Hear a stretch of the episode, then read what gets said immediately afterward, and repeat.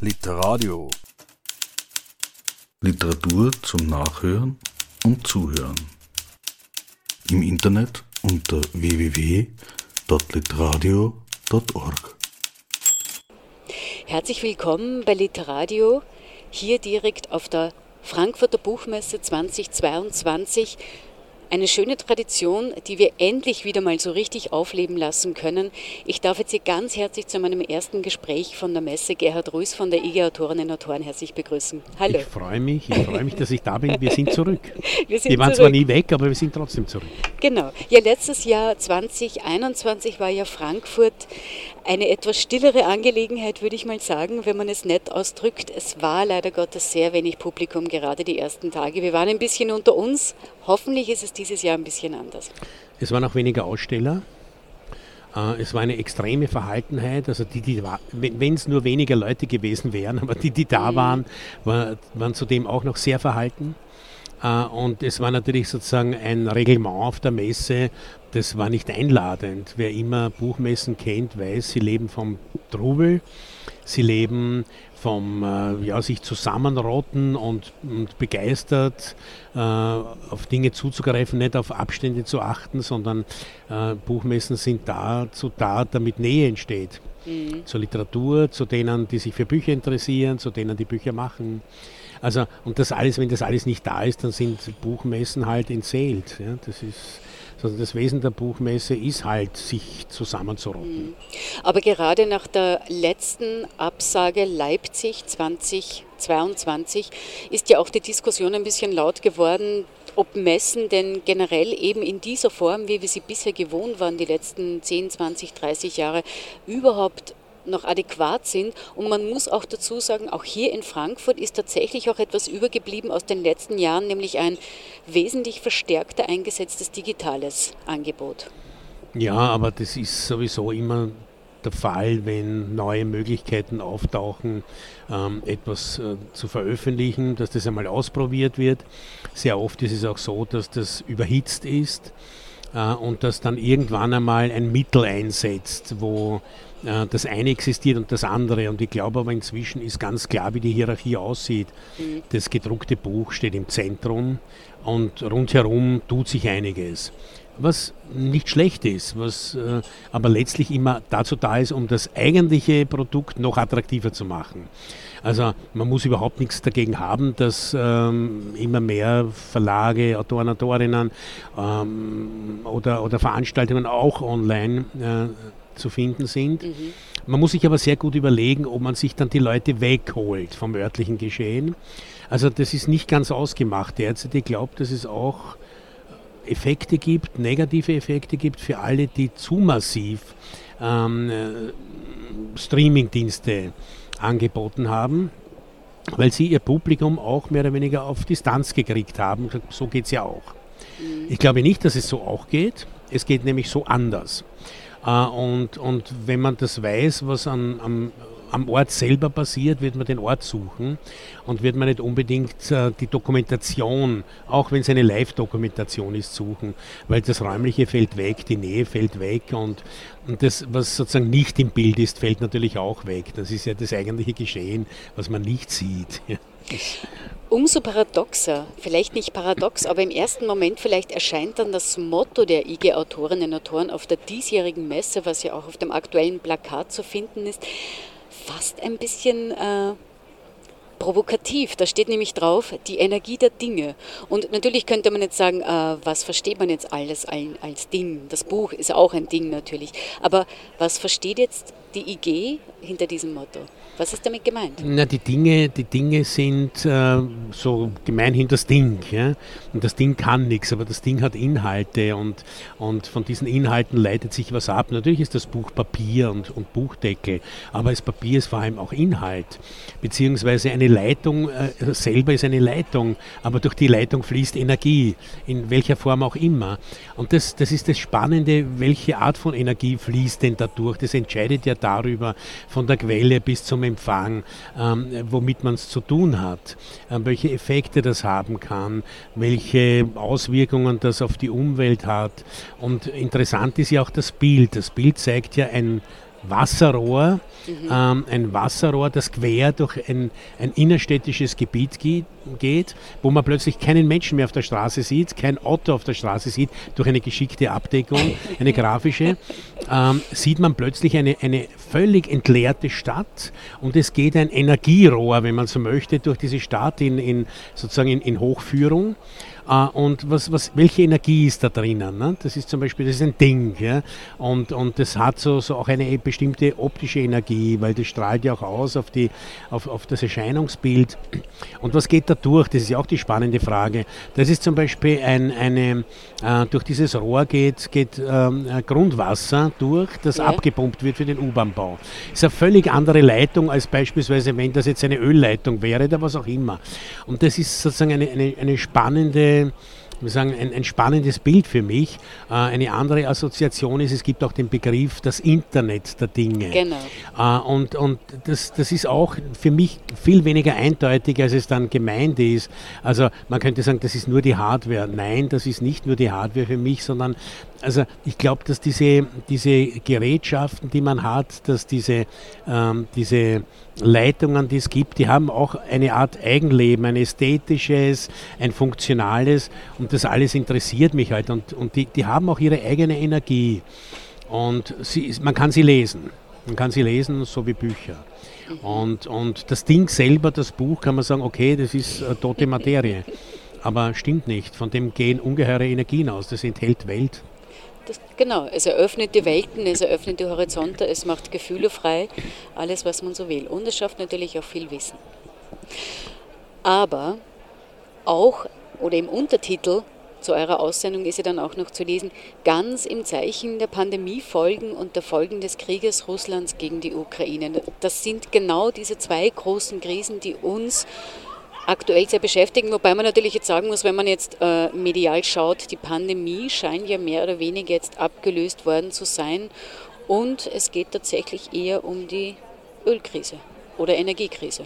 Naja, wir leben ja in einer Nachrichtenwelt der Ereignishaftigkeit. Mhm. Also welches tagesaktuelle Ereignis übertrumpft ein anderes tagesaktuelles Ereignis. Und wir haben jetzt eh ziemlich lang gelebt mit dauernd gedoppten Zahlen von Neuinfektionen oder was auch immer. Äh, das hat sich irgendwann auch vom Nachrichtenwert her verbraucht. Und von daher gibt es sozusagen jetzt äh, andere gesetzte Tagesaktualitäten, die ein bisschen sich auf den Zehen stehen. Ja. Äh, aber alle damit zu tun haben, dass wir in einem Krisenmodus leben oder leben sollen und für mich ist die Sache ganz einfach. Seit der Bankenkrise vor einigen Jahren, immer wenn ich das Stichwort Krise höre, halte ich mein Geld fest. Immer dann greife ich mir sofort an die Taschen, weil ich weiß, sie wollen mir das Geld aus der Tasche ziehen. Und das ist tatsächlich auch jetzt so das leugnet nicht, dass es Krisen gibt. Ja? Mhm. Oder dass Krieg was Furchtbares ist, aber Krieg ist keine Krise, Krieg ist Krieg. Äh, also allenfalls sind es die Folgen. Also ich habe auch nicht das Problem mit der Energiekrise, ich habe das Problem mit dem Krieg. Ähm, das ist mein Hauptproblem und, und dass es natürlich bei Kriegen Kriegsfolgen gibt, ist auch klar. Für uns sind sie relativ abgemildert, weil wir sterben hier nicht am Krieg. Äh, nicht weit von uns weg, ein paar Stunden sterben die Leute auch jetzt am Krieg. Äh, oder sie sterben eben permanent an Kriegen. Ne? Egal in welchen Ländern der Welt ähm, Kriege herrschen seit Jahren und, und, und ertragen werden oder äh, von mir aus auch äh, nicht ertragen werden, aber gesellschaftlich gesehen ertragen werden. Und ich denke mal, sozusagen, es ist auch ein Hinweis darauf, dass wir sagen, okay, ähm, wir leben jetzt in einer Welt der Unruhe, aber Krise ist nicht sozusagen das Entscheidende für mich weil äh, wir können jetzt darüber streiten, war das denn gar so schlimm mit der Pandemie und wie schlimm war es wirklich? Und jetzt können wir dann, sind die Energiekostenfolgen wirklich eine Tragödie oder für mhm. wen sind sie es? Mhm. Also wenn, dann würde ich das gern genauer debattieren. Für, natürlich für diejenigen, die nichts haben, sind es eine Riesentragödie und die brauchen alle unsere Unterstützung, die sie kriegen können. Also von einer Politik, die dann sozusagen äh, davon redet, dass wir alle betroffen sind, äh, möchte ich nicht reden, weil wie gesagt, getroffen werden schon nicht wir, sondern getroffen werden Leute in der Ukraine. Mhm.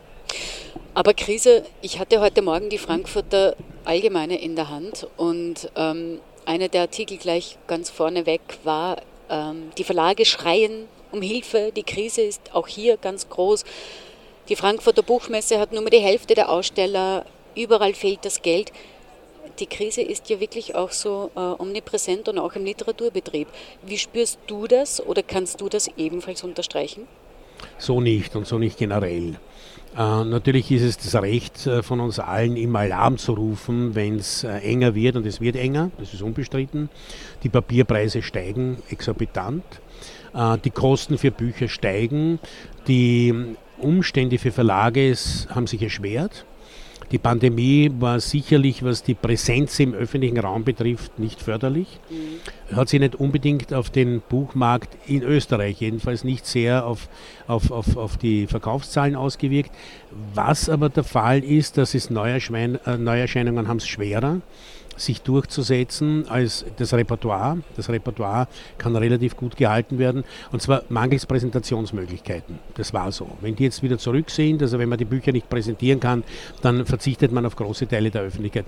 Das deutsche Verlagswesen hat sicher andere Probleme. Äh, als das österreichische, weil das war ja nie so kleinteilig in Deutschland. Mhm. Also es gab immer die genau. Giganten in Deutschland. Dass die natürlich in einer anderen medialen Konkurrenz stehen, das tun sie übrigens schon seit Jahren. Äh, und dass die einen anderen Kostendruck haben, das verstehe ich schon. Äh, auch dass die Messen äh, sich neu positionieren müssen, verstehe ich auch. Aber sie sind nicht obsolet. Mhm. sondern sie haben sozusagen diese Kontinuität, auf die sie sich immer verlassen konnten. Wir schreiben eigentlich ein Jahr nach dem anderen fort. Das funktioniert so nicht mehr. Übrigens auch nicht mehr bei den anderen alteingesessenen Kulturinstitutionen im Theaterbereich, Konzertbereich. Das heißt also, da ist schon was passiert, da ist was in Gang gekommen, da ist ein Prozess in Gang gekommen und der wird natürlich schon heißen, dass man sich neu orientieren wird müssen, was aber für mich äh, im Buchmarkt- und Verlagswesen kein großes Problem darstellt, weil man muss sich mehr auf die Inhalte konzentrieren. Was ist denn überhaupt, äh, was ist denn überhaupt sozusagen, was sind die Inhalte der kommenden Jahre, die Nachfrage erzeugen. Und da, glaube ich, kann man sich nicht darauf verlassen, wir machen das, was wir immer gemacht haben.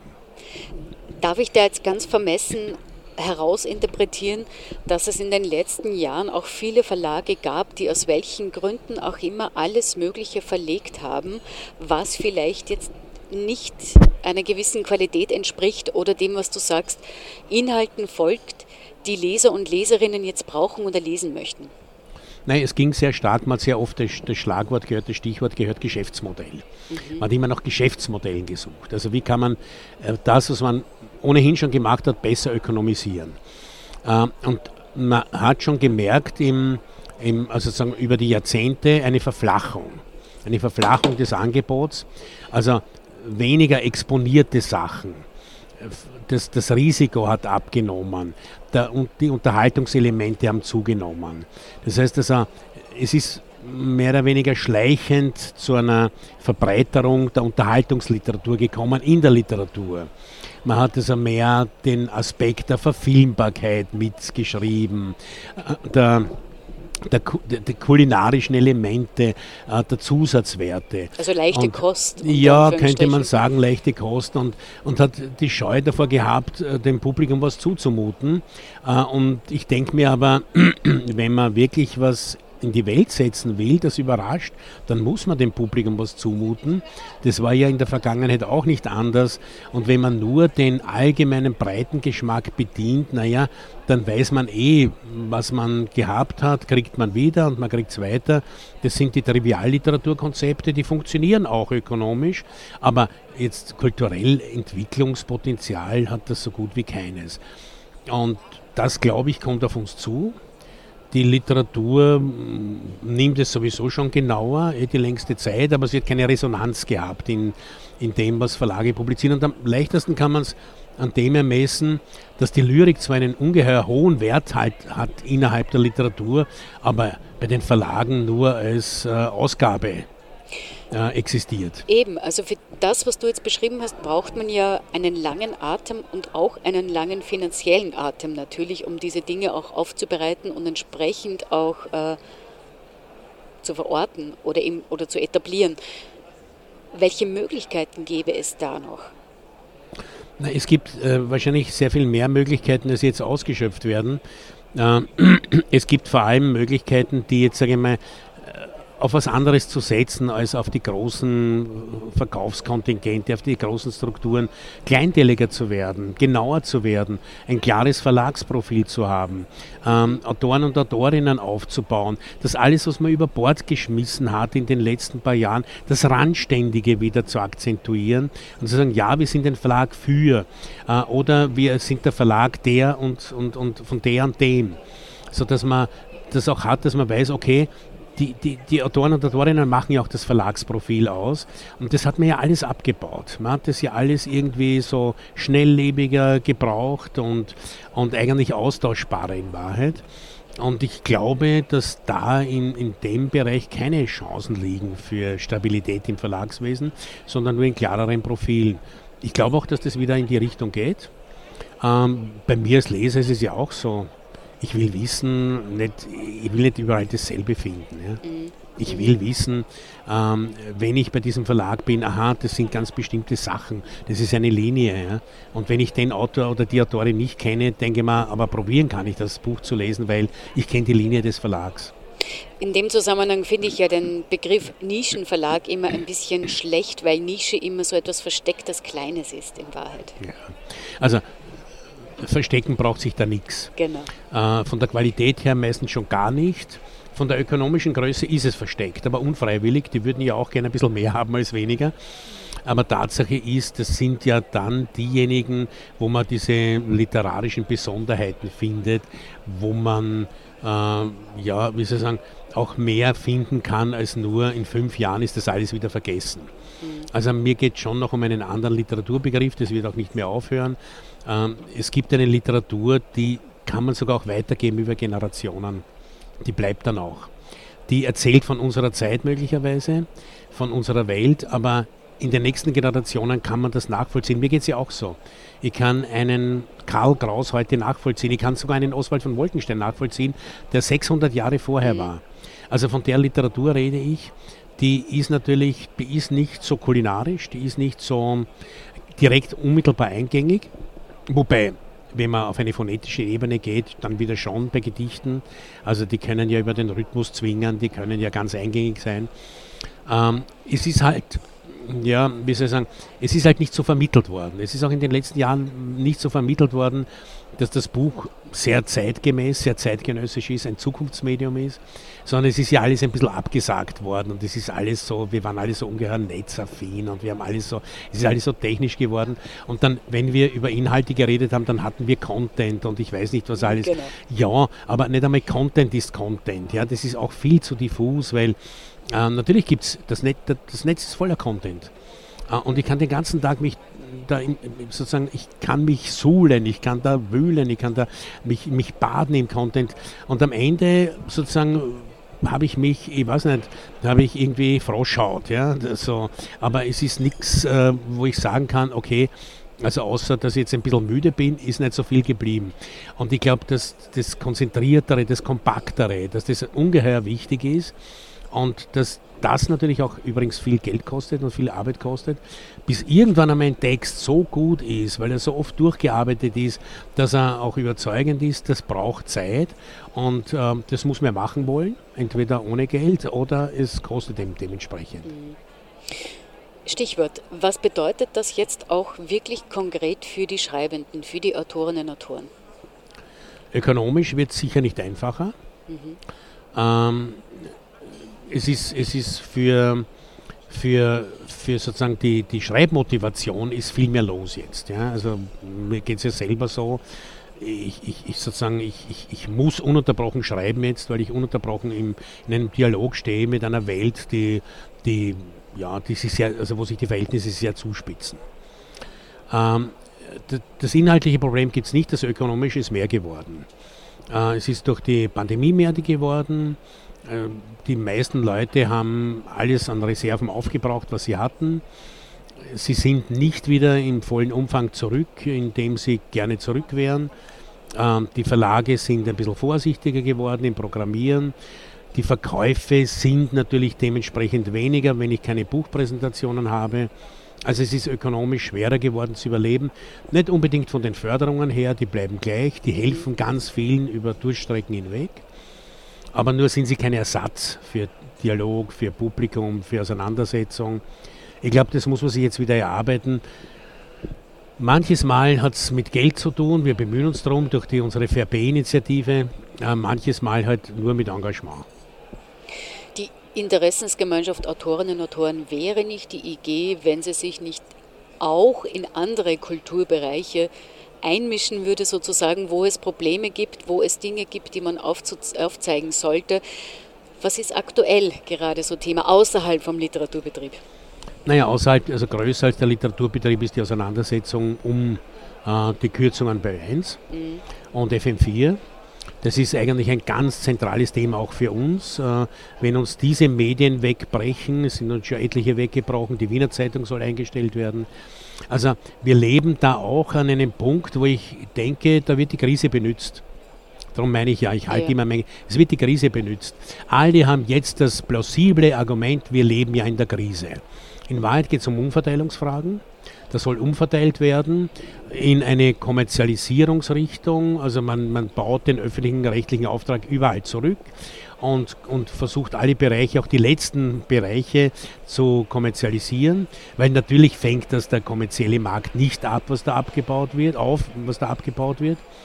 Äh, und na, dann, dann es geht hin bis, wir engagieren uns auch, wir, wir Solidaritätsadressen für die Frauen mit den Frauen im Iran. Äh, wir, wir, wir haben äh, unsere Initiative Stimmen gegen den Krieg die wir wieder beginnen jetzt. Also mehr oder weniger ein, ein, ein großes literarisches, pazifistisches Engagement. Also es gibt viele Dinge, wo man sagen muss, es Interessenvertretung, man kann sich ja und soll sich auch nicht seiner Zeit entziehen. Und wenn die Bedingungen so sind, wie sie jetzt sind, dann muss man sich diesen Bedingungen stellen. Also wir werden uns ganz sicher nie den Vorwurf machen lassen, äh, wir beginnen jetzt sozusagen in, in, in, ins Schweigen zu verfallen, weil die Verhältnisse so grauenhaft sind, dass wir keinen Text mehr dazu finden. Nein, äh, ganz besonders haben wir in Zeiten, in solchen Zeiten aufgerufen, wir als Autoren und Autorinnen Text dazu zu finden. Und ähm, wir sind halt vielleicht nicht immer genau am Punkt, aber immer auf der Suche danach.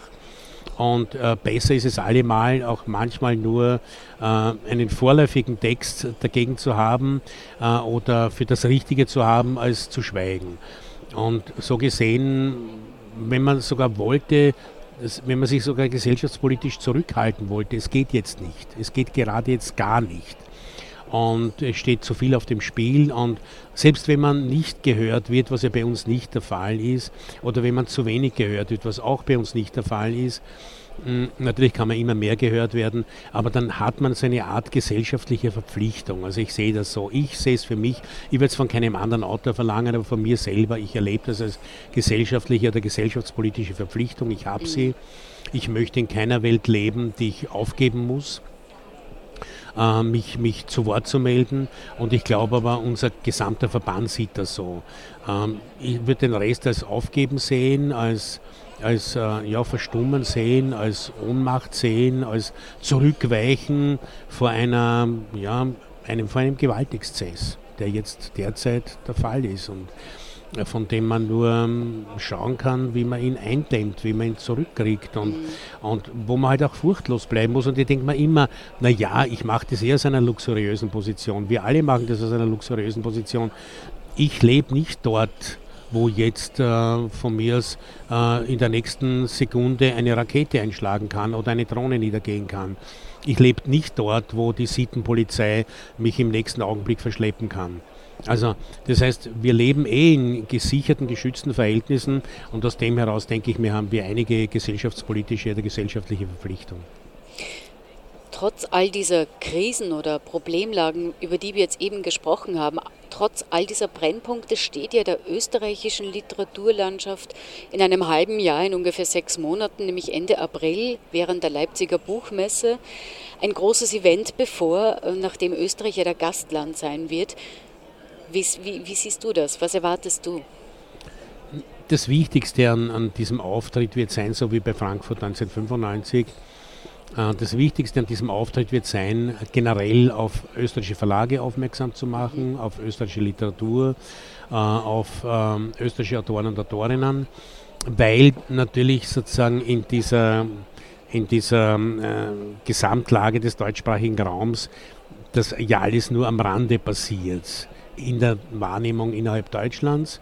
Und 95 hat sich gezeigt, man kann dann sozusagen ja, diese Hierarchie ein wenig ähm, durchkreuzen weil ähm, über viele Jahre lang gab es immer das große Erstaunen, dass auch ein österreichischer Verlag äh, hinter einem Buchpreisträger, einer Buchpreisträgerin stehen kann, weil das seien ja gar keine richtigen Verlage. Naja, warum sind das gar keine richtigen Verlage? Weil sie halt nicht fünfmal so viele Titel produzieren, weil sie halt nicht zehnmal so viel umsetzen. Das ist natürlich alles grober Unfug. Ähm, äh, kulturelles Argument ist das keines. Und ähm, ich verbinde damit eine Aufwertung im, im, Wesentlichen, eine generelle Aufwertung. Wie das jetzt im Einzelfall aussieht, das liegt, liegt dann wirklich so, je nachdem, wer hat gerade ein Buch, was passierte gerade, welcher Verlag ist gerade ähm, in einer besseren Position oder nicht das ist für uns auch nicht so wichtig, sondern für mich war wichtig, ein, paar Kriterien waren wichtig. Möglichst viele Autoren und Autorinnen sollen präsentiert werden. Zum Teil garantieren wir das auch. Es gibt eine Serie, die heißt Hier und Heute. Da werden über 100 Autoren und Autorinnen präsentiert. Es wird ähm, das Schwedenplatzprojekt geben von C.P. Kreidel, wo ebenfalls über 100 Autoren und Autorinnen in einem ganz spannenden Projekt präsentiert werden werden. Es gibt die Sonderausgaben zahlreicher Literaturzeitschriften, die ebenfalls so und so viele Autoren und Autorinnen präsentieren werden. Es wird dann bei uns am Stand Programm geben. Wir werden Literadio machen am Stand. ähm, und wir, wir, wir machen sozusagen Programme außerhalb des kuratierten Programms und außerhalb der Präsenzen. Und wir werden zum Beispiel bei uns am Stand am jeweiligen Stand, die auf der einen Seite die Grazer Autoren Autorinnenversammlung haben und auf der anderen Seite den österreichischen Bandclub, um damit auch die Autoren und Autorinnenverbände zu präsentieren, die sonst auch nicht präsent wären. Das war das Ziel, das war auch meine Aufgabe und wir haben vor allem auch von vornherein darauf geachtet und das ist auch meine Funktion im Beirat gewesen, dass es ähm, Autorenhonorare gibt, die dem Fair-B-Prinzip entsprechen dass es auch nicht sozusagen jetzt alles über Stargagen geregelt wird und der Rest gar nicht, äh, sondern dass es eben wirklich äh, eine faire Honorarpolitik gibt. Und das alles sozusagen ist unser Anteil gewesen, ähm, möglichst viel Breite und möglichst viel ja, Möglichkeiten zu schaffen, dass alle und alles der oder die ähm, etwas machen zu diesem Zeitpunkt oder auch im Herbst des heurigen Jahres, dort einen Platz haben. Das betrifft natürlich auch die Buchausstellung. Also alles, was nicht woanders gezeigt wird, haben wir. Das werden wir ganz schwerpunktmäßig machen. Wir werden nicht unbedingt alles doppeln müssen, was eh schon da ist, sondern wir zeigen schwerpunktmäßig das, was sonst nicht vorkommen würde. Wir sind gespannt. Wir erwarten alle ähm, Leipzig schauen, was während Leipzig passieren wird. Ich selber persönlich werfe oder versuche auch immer so einen ahnungsvollen Blick auf die Zeit danach zu werfen, verwehre mir aber den immer auch ein bisschen. Ähm, das ist auch wieder so eine Problemlage. Und ich muss gestehen, nach dem Gespräch jetzt mit dir habe ich ein Angstszenario, nämlich einmal eine Situation, eine Krisensituation, wo dir die Worte fehlen. Gibt es nicht, weil es kann es nicht geben. Es kann es deshalb nicht geben, weil das hieße ja, man gibt vor der Zeit auf und man kann ja nicht vor einer Zeit aufgeben, in der man dann wirklich nichts mehr machen kann. Ja? Weil es das gibt ja so dramatische Situationen, da kann man nichts mehr machen. Ja? Da, muss man, da muss man flüchten. Äh, da ist man im Gefängnis oder was auch immer. Also da, oder im schlimmsten Fall ist gestorben.